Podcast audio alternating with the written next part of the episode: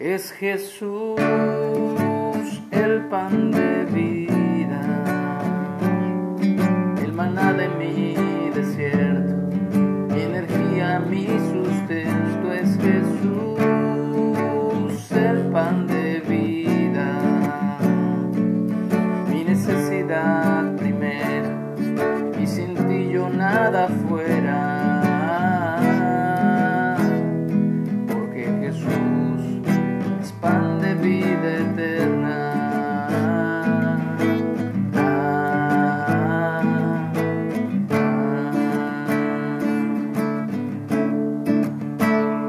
Muy buenos días. Bendigo el nombre de nuestro Dios, porque en su nombre hay poder, hay libertad, hay gozo, hay salvación, hay sanidad. Y agradecido con Él por un día más de vida que nos da. Estamos leyendo cada mañana el libro de Hechos y ya vamos casi a terminar. Ayer vimos capítulo 26, concluimos con él. Vamos a comenzar con el capítulo 27 el día de hoy. Estamos viendo ya cómo el apóstol Pablo es enviado a Roma. Lo último que dijo el rey Agripa fue, ¿podía este hombre ser puesto en libertad si no hubiera apelado a César al César? Pero recordamos que Pablo tomó esa decisión porque los judíos querían llevarlo a Jerusalén y allá sentenciarlo a muerte.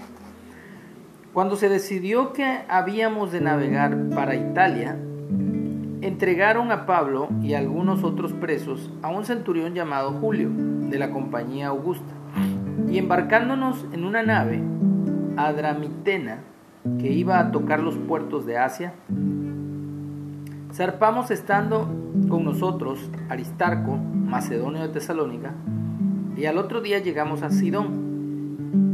Y Julio, tratándome tratando humanamente a Pablo, le permitió que fuese a los amigos para ser atendido por ellos. Y haciéndonos a la vela desde allí,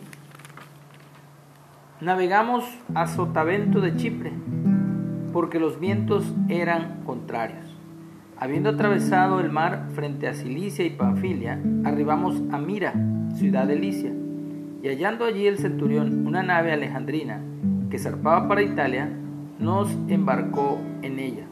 Navegando muchos días, despacio, y llegando a duras penas frente a Nido, porque nos impedía el viento, navegamos a Sotavento de Creta, frente a Salmón. Y costeándola con dificultad, llegamos a un lugar llamado Buenos Puertos, cerca del cual estaba la ciudad de Lácea.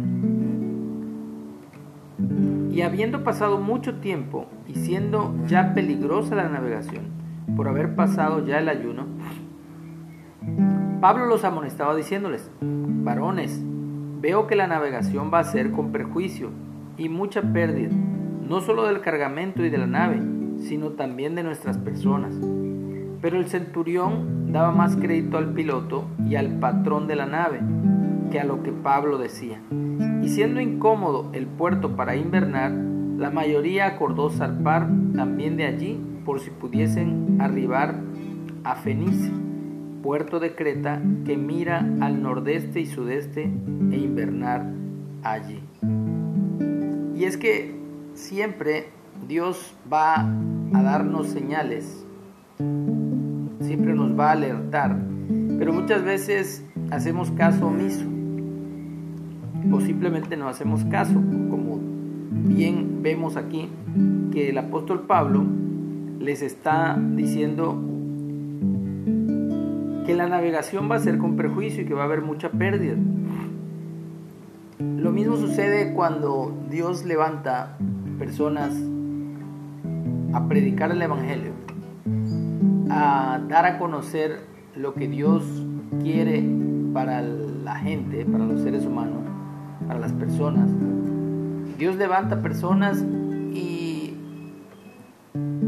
la gente empieza a rechazar ese mensaje porque creen que es un mensaje de condenación, es un mensaje de catástrofe, eh, eres muy negativo, oye, este, tienes que ser más positivo, tienes que ver las cosas con otros ojos, de otra manera, porque si no siempre te va a ir mal. Entonces aquí vemos claramente el ejemplo y vamos a ver qué es lo que pasó. Dice, y soplando una brisa del sur, pareciéndoles que ya tenían lo que deseaban, levaron anclas e iban costeando Creta. Pero no muchos, pero no mucho después dio contra la nave un viento huracanado llamado Euroclidón, y siendo arrebatada la nave y no pudiendo poner proa al viento, nos abandonamos a él y nos dejamos llevar.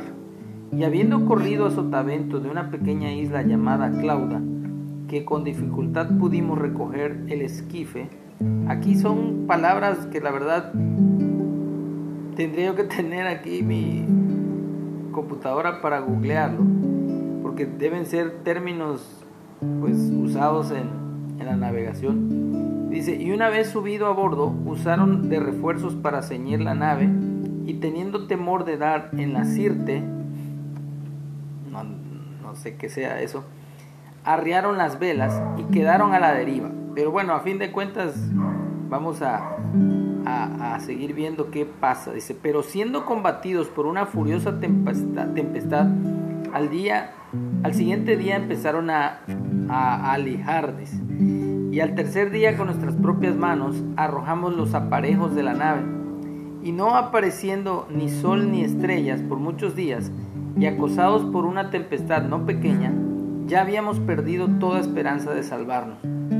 Entonces Pablo, como hacía ya mucho que no comíamos, puesto en, puesto en pie en medio de ellos, dijo, Habría sido, por cierto, conveniente, oh varones, haberme oído, y no zarpar de Creta tan solo para recibir este perjuicio y pérdida.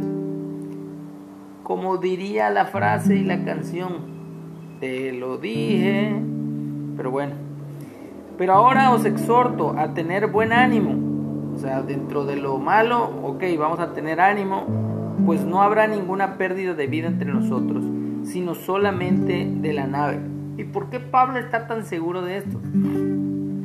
Como cuando nosotros hablamos el Evangelio y declaramos lo que Dios dice en su palabra, que quiere que todo mundo se arrepienta de sus pecados y vuelva a Dios y ande en sus caminos para que nos vaya bien.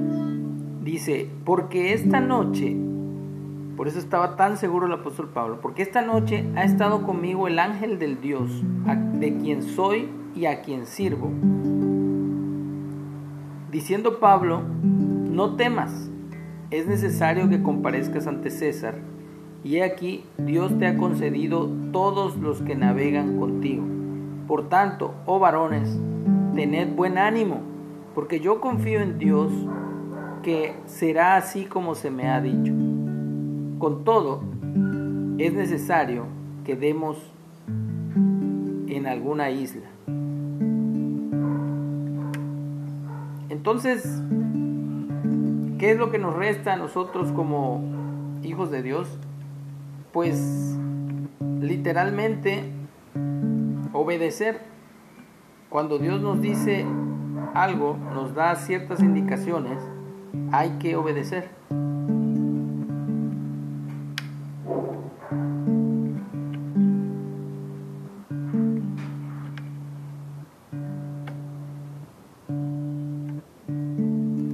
hay que obedecer. Entonces,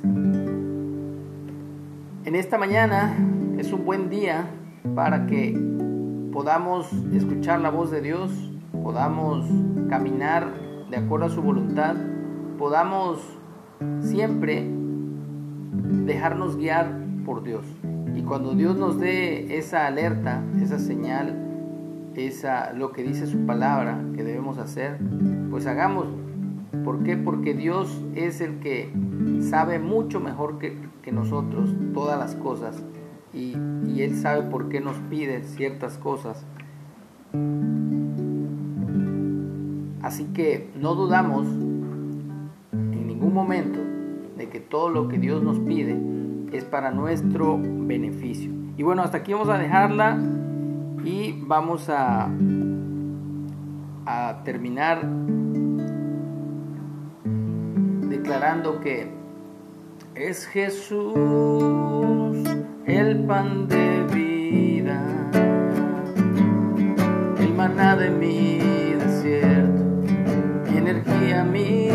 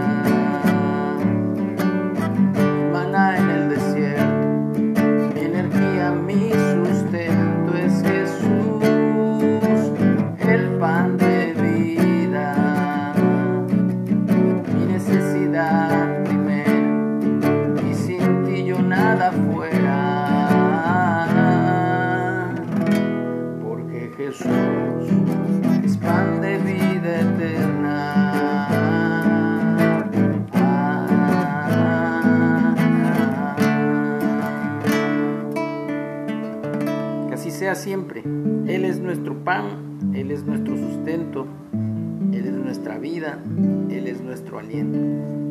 Que tengamos un excelente día.